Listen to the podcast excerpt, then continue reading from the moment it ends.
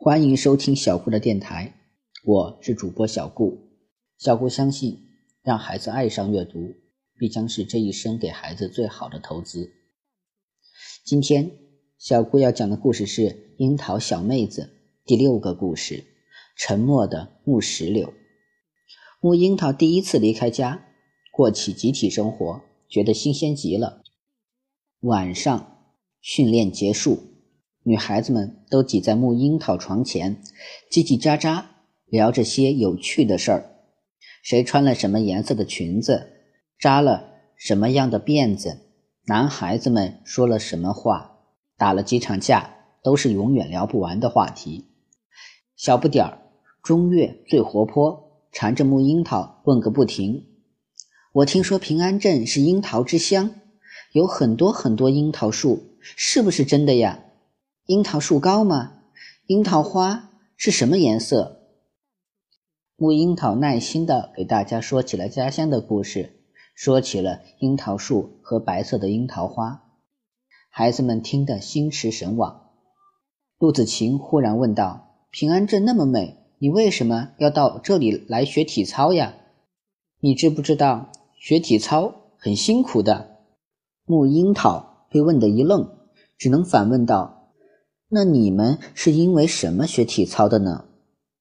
陆子晴想了想，我的爸爸妈妈都是体操运动员，我好像生下来就应该学体操。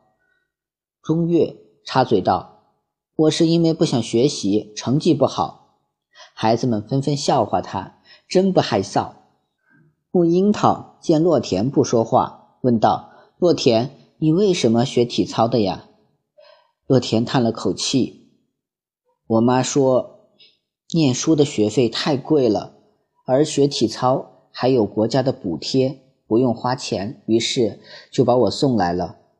孩子们沉默了一阵，不知道说什么好。还是陆子晴打破了沉默，伸手推了推面朝墙壁用 iPad 打游戏的木石榴。石榴，你也和我们说说话嘛？你是因为什么来咱们体操队的？木石榴的手指在屏幕上翻飞，声音有着不属于这个年纪的成熟。因为我要打败一个人。陆子晴哦了一声，忍不住追问道：“谁呀？”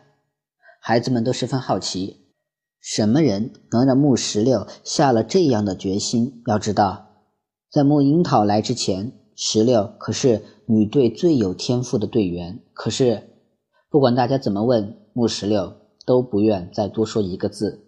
熄灯的时间到了，孩子们终于散去，寝室陷入一片黑暗。樱桃和木石榴挨着头睡觉，隐约还能听见他耳机里传出的音乐。樱桃心想：木石榴一定是个有故事的孩子。樱桃把木头雕的小鹦鹉轻轻放在枕头上，想了会儿，奶奶。又想了会儿，爸爸终于忍不住问自己：“我是因为什么才来学体操的呢？”刚开始是因为答应了爸爸，接着是因为感动于罗教练说出的故事。可是现在，木樱桃心想：“我是真正喜欢上了体操。”樱桃默默地告诉自己：“我要成为最好的体操运动员。”不为了任何人，只为了我对这项运动天生的喜爱。想着想着，木樱桃缓缓合上眼睛，进入了梦乡。樱桃小妹子第六个故事就到这里讲完了。希望大家能喜欢小顾讲的故事，也希望大家能一直收听我的电台。谢谢大家的收听了。